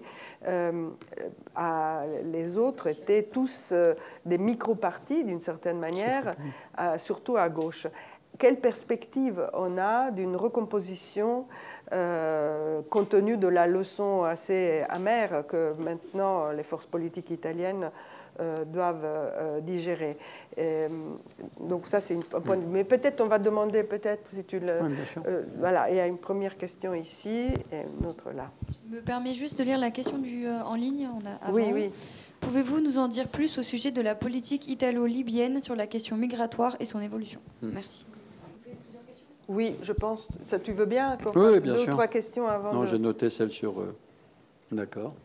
Merci beaucoup vous avez bien affirmé le lien entre Meloni et hum, les néoconservateurs et Trump aux États-Unis. Ma question euh, porte sur la. Si en Italie maintenant il y a un mouvement euh, anti-woke anti-BDS, par exemple. Et en général, quelle est sa position envers les musulmans? Vous avez parlé des, hmm. émigrés, euh, les réfugiés, mais, mais comme on, constate en France, avec le, problème du séparatisme et tout ça, euh, est-ce qu'elle articule pour le moment euh, son, son programme par rapport aux musulmans et par rapport à. Parce que euh, la, surveillance des universités ici, l'enlèvement des textes, des cours euh, des élèves aux États-Unis, etc. Merci beaucoup. Merci. Il y en a ici. Merci beaucoup. Euh, bon, j'ai 50 questions, mais je vais en choisir, je vais en choisir qu'une seule. Euh, moi, je, vous, avez déjà donné quelques éléments, mais c'était juste pour approfondir. Quand même, ce qui est spectaculaire aussi, c'est la chute de la Ligue de, Matteo Salvini, euh, et notamment dans ces bastions du Nord, en Vénétie, la Vénétie de Luca Zaia. Enfin, quand même, c'est assez spectaculaire. comment est-ce qu'on explique cette chute est-ce que c'est dû à la personnalité de Matteo Salvini, les années 2018-2019, les, les, photos pas pétées qui l'ont euh, ridiculisé? Est-ce que c'est le positionnement de la Ligue? Qui a soutenu le gouvernement de Mario Draghi, mais dont on dit que c'est quand même un gouvernement euh, qui est resté assez populaire. Voilà, qu'est-ce qui explique cette chute spectaculaire? Alors, sur les relations euh, italo-libyennes, euh, en tout cas telles que c'est vu par, par la coalition qui va arriver au pouvoir, la, la, position de Giorgia Meloni, c'est d'essayer d'empêcher l'arrivée des migrants, soit par une manière très forte, puisqu'elle a parlé de blocus naval, donc, euh, qu'est-ce que ça veut dire concrètement? Est-ce que les bateaux italiens vont aller au bord des eaux italiennes et tirer? Je rappelle qu'au moment de l'Aquarius en 2018, elle avait dit qu'il fallait euh, tirer euh, sur le bateau. Elle avait précisé une fois que les migrants sont débarqués quand même, mais elle avait dit qu'il fallait le couler une bonne fois pour toutes et on réglait le problème. Donc, il y a ça.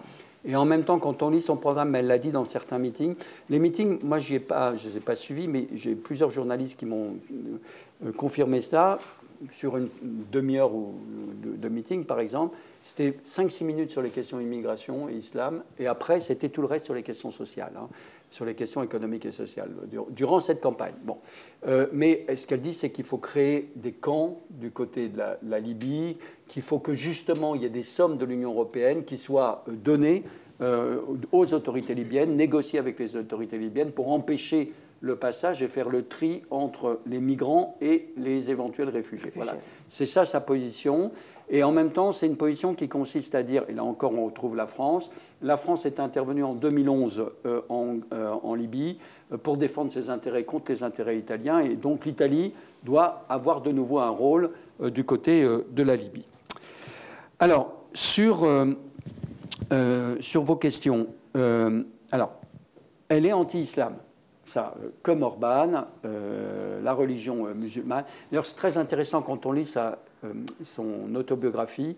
Toutes les, les références historiques qu'elle fait sont des références à des victoires chrétiennes ou à des, des grands personnages chrétiens qui ont arrêté les musulmans. Donc voilà, elle en fait toute une liste.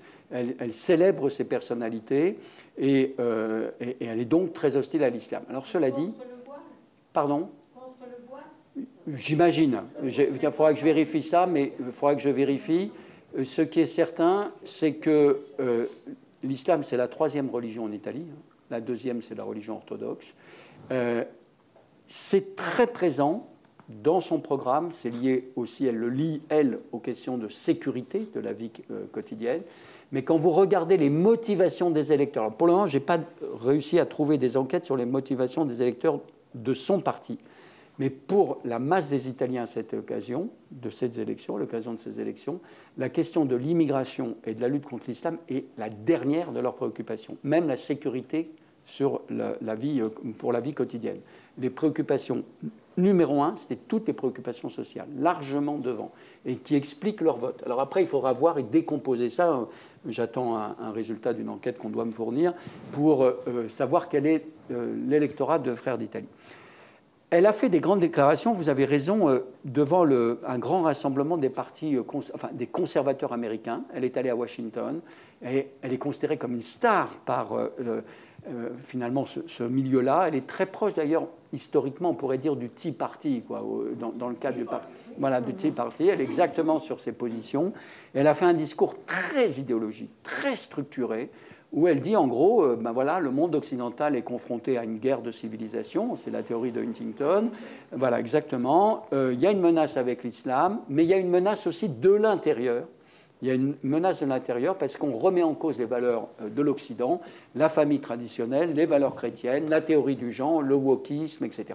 Mais en Italie, alors je parle sous ton contrôle, mais ces questions de wokisme euh, n'ont pas la même ampleur. C'est vraiment, moi, j'ai quasiment jamais vu. Je vais même vous dire, j'étais dans un colloque à Florence au mois de décembre. Il y avait une journaliste française qui m'avait posé des tas de questions sur ça. Je lui avais dit, je ne ben, sais pas, je ne vois pas. Nous, à Sciences Po, on a été interpellés, attaqués par la presse de droite pour dire que tous les étudiants et tous les professeurs étaient des wokistes déchaînés, ce qui est totalement faux. Mais donc, euh, cette journaliste m'a interviewé en disant Et le cas italien j'avais un colloque à Florence, un colloque universitaire, et j'ai demandé à mes collègues, mais euh, le wokisme, il y en a plusieurs qui m'ont dit, ça veut dire quoi? Euh, franchement, donc ça, c'est un discours qu'elle fait à l'étranger. Hein, euh, En, Italie, ce n'est pas un enjeu considérable, même dans les milieux intellectuels, sauf pour, à mon sens, hein, sauf pour une toute petite minorité. Mais cela dit, je pense qu'elle a un vrai corpus idéologique, comme Orban en a un. Et justement, Orban, il s'adresse. Il faut lire les discours d'Orban. Hein. Orban, euh, ils sont tous traduits en anglais. Euh, je ne lis pas le hongrois, mais euh, depuis des années, il a cette idée. L'Europe est menacée par l'islam, elle est menacée par le, le grand remplacement. il faut restaurer les valeurs traditionnelles, la famille traditionnelle, les valeurs chrétiennes. Et je suis en fait le démocrate chrétien du XXIe siècle, parce que la démocratie chrétienne faisait ça au XXe siècle, mais elle a failli à sa mission, elle a renoncé à tout, et donc il, faut reconstruire ce corpus de valeurs. Voilà, en gros c'est ça. Et, mais c'est exactement ça. Et de ce point de vue-là, si on veut faire un, un parallèle avec la France, elle est très proche d'Éric Zemmour, et de Marion Maréchal, beaucoup plus que de Marine Le Pen de ce point de vue-là. Elle est beaucoup plus conservatrice euh, que euh, Marine Le Pen. Marine Le Pen s'oppose à l'islam au nom, dit-elle, de la République et de la laïcité. Ce n'est pas le cas de, euh, de Madame Mélanie. En revanche, la question, le point que vous avez soulevé sur les universités est très intéressant parce que je n'avais pas fait attention à ça quand j'avais lu la première fois le programme. Là, en relisant hier, il y a un point dans le programme Frères d'Italie qui n'est pas dans le programme du centre droit parce qu'il ne rentre pas dans tous les détails. Et là, il y a quelque chose sur les manuels d'histoire qui m'avait complètement échappé la première fois où, il est dit euh, qu'il faut faire en sorte qu'il y ait un enseignement qui restaure les grandes figures de la nation italienne. Euh, et, donc, là, effectivement, en Hongrie, vous avez raison, on est intervenu sur les manuels d'histoire. Le gouvernement hongrois est intervenu sur les programmes d'enseignement à l'université. Euh, il a contraint l'université euh, Central European University de quitter Budapest parce qu'elle ne peut plus développer ses activités. C'est une université liée à Georges Soros, qui est le grand ennemi d'Orban. Mais effectivement, il y a un point là, dans le programme Frères d'Italie, pas dans le programme de la Ligue ni dans le programme de Silvio Berlusconi, mais dans le programme de parti. Là, il y a une ambition, qui, voilà, qui, c'est là où il y a des motifs euh, d'inquiétude. C'est dit comme ça au détour d'une phrase, mais euh, il faudra revoir les manuels d'histoire parce qu'il y a cette idée que le patrimoine culturel est l'orgueil de l'Italie, comme le Made in Italy est l'orgueil de l'Italie. Et donc, il, faut restaurer en quelque sorte cet orgueil, à commencer par l'éducation. Donc, ça voudrait dire son ministre de l'Éducation s'engagera peut-être dans une relecture et dans de nouveau, l'écriture de nouveaux euh, manuels. Alors la Ligue, vous avez raison. Euh, euh, la Ligue était à 17% en 2018, elle est à 8,7. Donc vous avez raison, dans le Nord, qui est son bastion traditionnel, elle a énormément reculé. Frère d'Italie est devenu le premier parti politique dans le nord de l'Italie, en Vénétie, dans une grande partie de la Lombardie, un peu moins dans le Piémont, mais présent aussi dans le Piémont. C'est très nouveau parce que historiquement, ce petit parti 4% était présent dans le sud de l'Italie, à Rome et dans quelques petits coins de la Vénétie, parce qu'historiquement, il y a toujours eu des néofascistes, en particulier à Padoue, à Trévise, etc. Bon. Euh, donc là, c'est une formidable homogénéisation. C'est incroyable sur le territoire quand on voit euh, l'extension de ce parti, et donc dans le nord de l'Italie. Alors, comment l'expliquer? Vous avez commencé par Salvini, vous avez raison.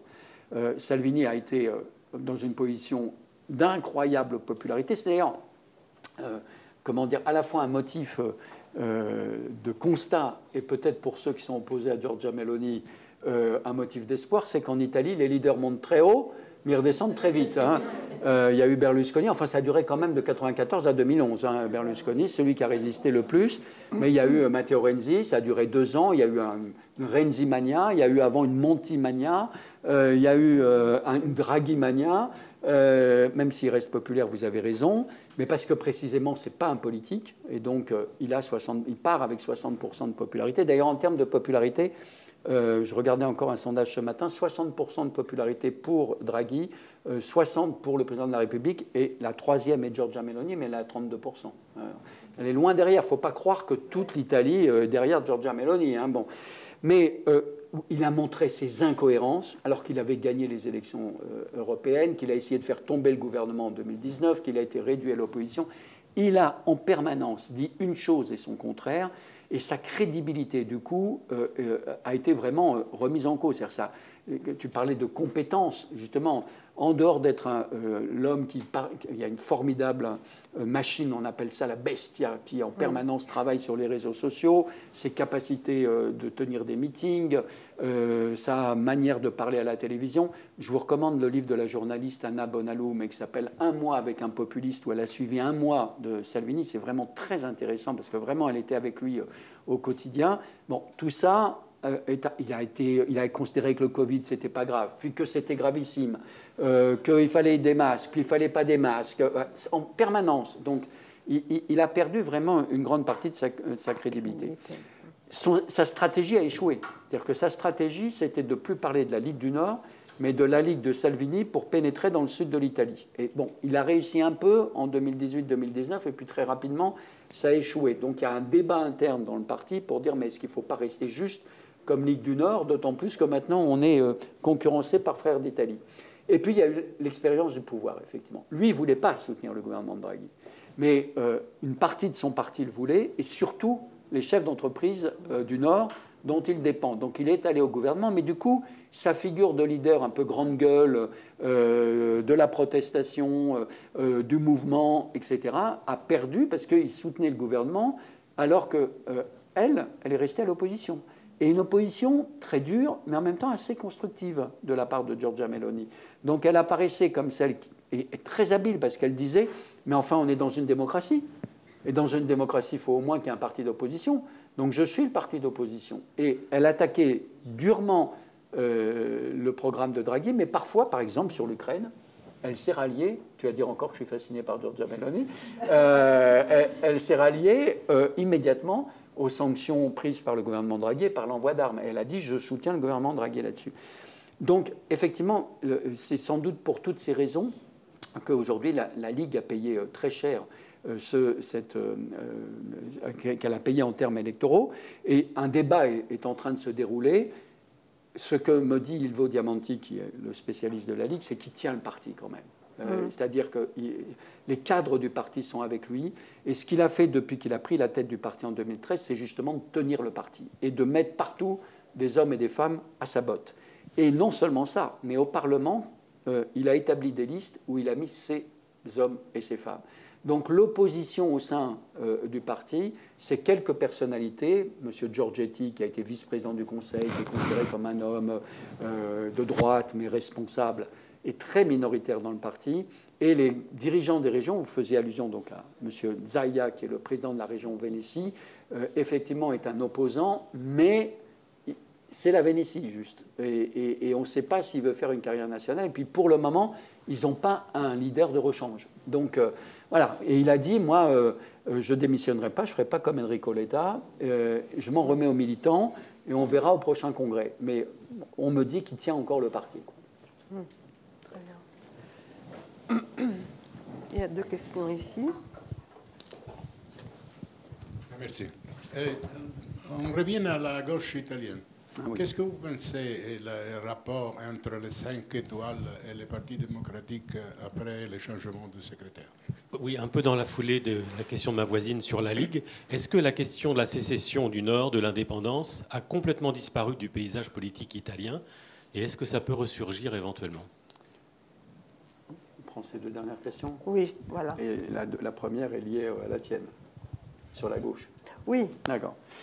Euh, je vais vous répondre d'abord vous parce que c'est le plus simple. Euh, la sécession, c'est fini. Ça, plus personne ne le pense. En revanche, la demande de plus grande autonomie des régions, qui d'ailleurs a été approuvée par des référendums organisés en Vénétie, mais aussi en Émilie-Romagne, euh, est toujours très forte. Et plus que ça, Salvini a dit une des premières choses que doit faire le gouvernement, c'est de renforcer l'autonomie des régions. Donc en quelque sorte, et ça répond du coup à la question sur la Ligue, c'est l'idée, on va retrouver notre vocation originelle et on va redemander plus d'autonomie pour euh, les régions. Et, ça, ça va mettre en difficulté euh, euh, Giorgia Meloni. parce que d'un côté, il y a une grande volonté, notamment dans les régions du centre, y compris l'Émilie-Romagne qui est à gauche, et les régions du, du nord, d'avoir plus d'autonomie. Mais dans le sud, il y a un refus de l'autonomie parce qu'il y a une peur de ne plus avoir le soutien de l'État central. Et Giorgia Meloni a était très forte dans le sud. Elle l'est moins maintenant, c'est le mouvement 5 étoiles qui est devant, mais enfin, elle est quand même présente dans le sud. Donc, elle devra trancher ce dilemme. Mais pour répondre à votre question, plus de sécession, mais demande toujours de plus grande autonomie. Alors la question sur euh, ta question, votre question, monsieur, sur la gauche italienne, c'est la plus difficile. Franchement, personnellement, j'y vois très peu clair. Donc ce qui s'est passé, c'est que lorsqu'Enrico Letta est revenu en Italie, il a quitté Sciences Po, on l'avait accueilli pendant plusieurs années, euh, il avait une idée d'une stratégie qu'il a résumée par une formule, le campo largo, ce qui est très difficile à traduire en français, mais ça voudrait dire le champ large, mais une stratégie, disons, de rassemblement. On peut faire ça comme ça. En disant, je vais rassembler euh, d'un côté des forces modérées du centre, puis justement faire une alliance avec le mouvement 5 étoiles. Et cette grande coalition, justement, va pouvoir défier la droite aux prochaines élections qui normalement devaient se dérouler, il ne faut jamais oublier, au printemps 2023. Et parallèlement, il a engagé toute une procédure de rénovation du parti, avec une multitude d'organisations, d'assemblées, ou en présentiel ou online, ou, enfin d'après les chiffres qui m'avaient été communiqués par l'organisation, puisque j'ai fait une étude là-dessus, était assez important. Il y avait pas mal de gens qui euh, ont été intéressés par le fait qu'on leur donnait la parole. Et son idée à lui, c'était une idée euh, d'essayer de, faire, de rejeter des ponts avec la société en quelque sorte, de faire émerger des idées. Et il y avait même une sorte de grande boîte à idées, une sorte de grand, de grand site où on pouvait déposer ses idées. Et ensuite, la direction du Parti démocrate devait s'était engagé à en prendre, je crois, 150, ou je ne sais plus quel était le chiffre, pas toutes, mais de les examiner. Et donc, c'était l'idée, on va rénover notre identité, et comme ça, on sera un grand parti de centre-gauche, euh, et on fait l'alliance large. Qu'est-ce qui s'est passé? C'est que euh, au mois de juin, euh, Mario Draghi, voyant que son parti, donc le mouvement 5 étoiles, voyant que le parti avait des intentions de vote catastrophiques, a mis en avant toutes les questions sociales qui n'avaient pas été abordées par Mario Draghi. Et en disant, maintenant, Monsieur le Président du Conseil, Monsieur Draghi, il faut prendre ça en compte parce que sinon, attention, on ne va plus vous voter la confiance. Et il a doublé sur la gauche le Parti démocrate, incontestablement. Mmh. Et il a contribué à au renversement de Mario Draghi. Parce que la confiance n'a pas été euh, votée. Mario Draghi, d'après moi, a commis une erreur d'orgueil incroyable. Non, puisque j'ai pas ça, je vais donner ma démission. La droite s'est dit, on va saisir cette occasion et effectivement, on va le pousser à la démission et on va avoir des élections anticipées parce qu'on voyait dans les intentions de vote qu'il y avait une possibilité pour eux de gagner et ils ont compris que la gauche, la droite a compris que la gauche aurait beaucoup de mal à s'unir. Et effectivement, la position d'Enrico Letta, il faut savoir en plus que tous ces gens-là se détestent les uns et les autres. Giuseppe Conte déteste Mario Draghi. Enrico Letta n'a pas confiance euh, en Giuseppe Conte. Euh, c'est la même chose de la part de Giuseppe Conte. Enrico Letta a dit Tu as fait tomber le gouvernement Draghi, donc il n'y a plus d'alliance avec toi. Et donc il a cherché une alliance avec les forces du centre, messieurs Calenda et monsieur Renzi. Il l'a obtenue. Ils ont signé, ils ont fait une grande déclaration à la presse en disant on s'adore, on s'embrasse. D'ailleurs, ils se sont embrassés physiquement même. Calenda a fait un bisou sur euh, le front d'Enrico Letta en disant on va rester des grands copains pour la vie, etc. Et Enrico Letta, juste après, est allé voir les petits partis qui restent à gauche, tout petits, qui s'appellent Sinistra Italiana, qui sont à peine de 3%. 3%. Euh, le parti de Madame Bonino, euh, très européen, a signé un accord avec eux. Et quand M. Calenda a découvert ça, il est allé à la télévision en disant bah non, c'est fini l'accord avec le Parti démocrate. Et euh, je ne le supporte pas, je ne peux pas être avec des dangereux communistes, sinistra italiana, qui ont toujours voté contre les mesures de Draghi. Donc, Enrico Letta s'est retrouvé tout seul, tout nu, à poil, avec deux petits partis, deux petits caches secs, si on peut dire, pour prendre la métaphore, euh, la gauche italienne, et voilà. La coalition était réduite à ça, le résultat, c'est 19% pour euh, euh, le Parti démocrate et 3-4% pour les autres, donc ça amène à 25-26. Bon. Euh, donc la rupture a été terrible. Les couteaux ont été tirés. La communication que fait Enrico Letta blême lundi à 11h du matin en disant on m'a trahi de partout. Calenda, il n'a pas dit comme ça, mais tout le monde a compris. Calenda m'a trahi, Giuseppe Conte m'a trahi, à l'intérieur de parti, on m'a trahi. C'est un climat délétère, les couteaux sont tirés. Le Parti démocrate a déjà trois ou quatre personnes qui pensent immédiatement à prendre la position d'Enrico Letta comme secrétaire. Pour répondre à vos deux questions, je pense que je ne sais pas du tout euh, où on va, que c'est un champ de ruines, littéralement, que le Parti démocrate a un problème depuis la création, qu'il y a un problème, qu'est-ce qu'on est exactement, quelle stratégie doit-on avoir, cette question n'a jamais été résolue, qu'il y a maintenant un mouvement 5 étoiles qui euh, pas loin en termes de pourcentage du Parti démocrate et qui veut faire entendre sa voix et qui se classe à gauche, il y a des affrontements de leaders, euh, euh, on ne sait pas trop ce que vont faire Calenda et Renzi qui ont dit ah ben on peut peut-être négocier avec la droite la réforme de la Constitution. Donc voilà, c'est du pain béni pour la coalition de droite. Effectivement, cette situation désastreuse de, du centre et de la gauche en Italie. Ils ont d'ailleurs du pain sur la planche. Mais y a-t-il des questions sur Zoom? Merci. Et même si il y a une déclaration de Giuseppe Conte qu'il a dit peut-être qu'on fait. Vous avez raison. Giuseppe Conte, pour prolonger votre intervention, a dit on peut, maintenant qu'il n'y aura plus Enrico Letta, on peut avoir une discussion avec le Parti démocrate. Le problème, c'est que dans le Parti démocrate, il y a deux sensibilités. C'est comme mm. dans tous les partis de gauche ou de centre-gauche en Europe. Il y a ceux qui sont pour une alliance à gauche et ceux qui sont pour une alliance avec les modérés du centre. Et le Parti démocrate risque d'éclater là-dessus s'allier avec le mouvement 5 étoiles, il y a toute une partie de l'aile gauche du Parti démocrate qui est d'accord et qui a reproché à Enrico Letta, qui a dit bah, écoute, c'est pas grave, ils ont fait tomber le gouvernement. Mais l'enjeu est tel, on risque d'avoir Madame Meloni, il faut s'unir malgré ça, il faut surmonter ça, ce que Enrico Letta a refusé. Donc il y a une aile gauche dans le parti, mais il y a une aile aussi modérée. Et donc c'est en ce sens-là que je dis qu'il faudra qu'ils arrivent à résoudre leur identité, leur stratégie. Ils ont du travail. Ils ont du travail et je pense que c'est, euh, ce n'est pas impossible parce qu'aujourd'hui, on, voit comment l'électorat euh, de gauche est passé vers le mouvement 5 étoiles alors qu'il y a quelques années, ça aurait été totalement inenvisageable. Et donc, il y a euh, maintenant, j'espère, le fait qu'il y ait un, deuxième pôle pour qu'il fasse une opposition conjointe. et il me semble que moi, j'avais du mal à, croire que le nombre de personnes que je connais en Italie qui sont de gauche, traditionnellement, et qui ont voté mon mouvement 5 étoiles, au début, j'étais choquée, je n'arrivais pas à comprendre ça.